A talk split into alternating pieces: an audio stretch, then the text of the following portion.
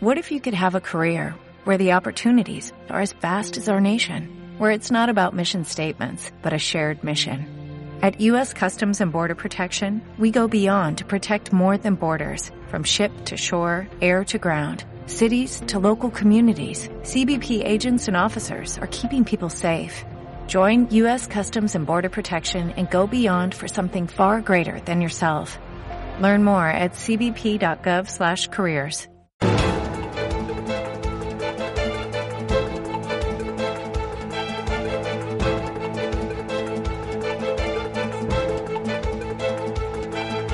Entrevista Capital patrocinada por IG, expertos en CFDs para operar sobre acciones, índices y divisas.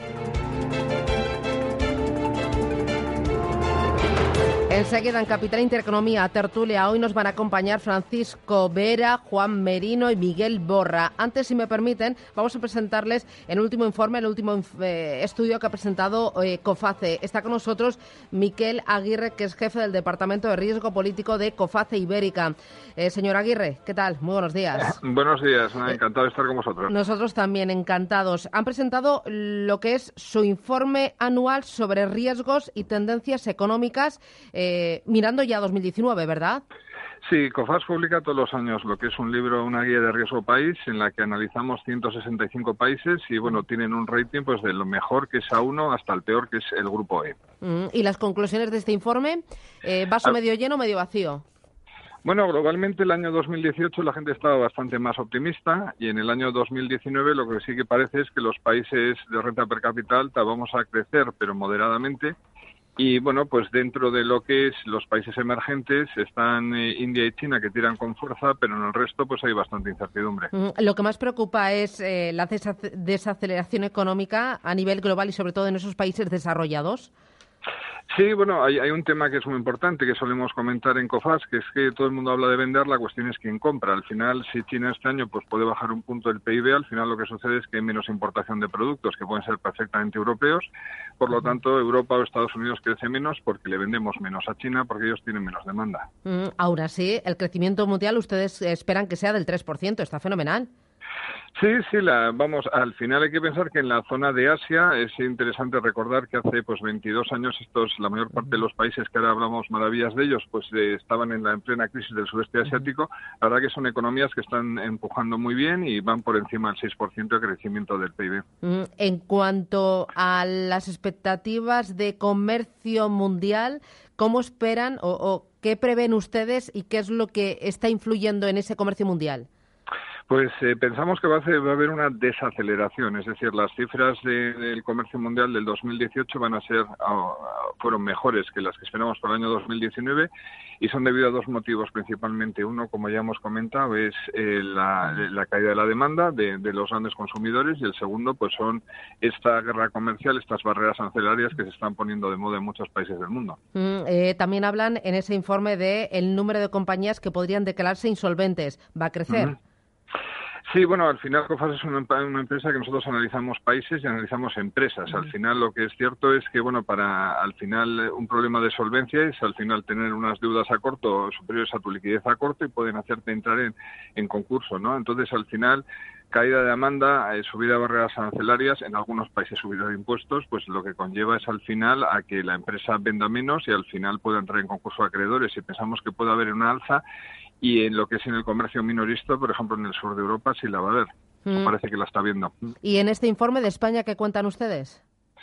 Bien, pues el, el tema, o sea, al final, eh, dentro como multinacional, España es, aunque estemos aquí localmente, es, es, un país más de los que se analiza. La buena noticia es que estamos eh, hace tres años estábamos en grupo 4, estamos en grupo 2, que es el segundo mejor de solvencia, o sea, solo tenemos uno por encima, pero lo que es cierto es, bueno, pues eh, lo que se dice es algo que, tampoco es una especial novedad, pero que es importante ver qué sucede este año con eh, el crecimiento esperado, que, insisto, ha sido contestado por propias autoridades públicas españolas y luego al final las cuentas iban a cuadrar pues los ingresos esperados con, un aumento de gasto, ¿no? Porque si no al final el déficit una vez más va a subir.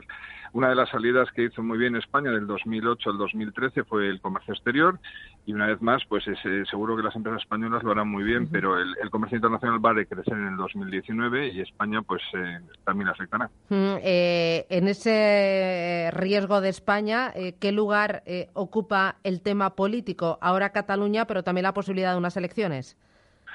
Eh, bueno, la, verdad es que, eh, quiero decir, cuando miras en contexto, porque para ver eh, países que cambian de, primeros ministros cada dos por tres, por ejemplo, nos podríamos fijar en, en Italia. Quiero decir, España es un país bastante estable globalmente y es cierto que estamos viviendo una situación bastante única en los últimos 40 años, pero quiero decir que tampoco hay que dramatizar. O sea, es, es un tema que pesa, pero desde luego que no es definitivo para... para nos encontramos en situaciones nuevas. Ahora mismo, pues ya digo que España se encuentra con una situación los juicios de esta semana, que son absolutamente nuevas, con lo cual hacer vaticinios pues es un poco prematuro, pero insisto, dentro de la Unión Europea, pues el mismo hecho del Brexit y final de marzo, pues es una cosa absolutamente nueva, entonces tampoco se sabe muy bien qué es lo que puede pasar a partir de abril. Claro, el tema del Brexit es una de las eh, principales preocupaciones o ya hemos aprendido a convivir con ello. Bueno, eh, aprendí a vivir con ello, la gente está intentando adaptarse. Lo que está claro es que la gente no tiene muy claro la, pregunta del millón es qué va a pasar a partir de abril y parece que no lo saben ni los propios ingleses, como nos demuestran cada semana.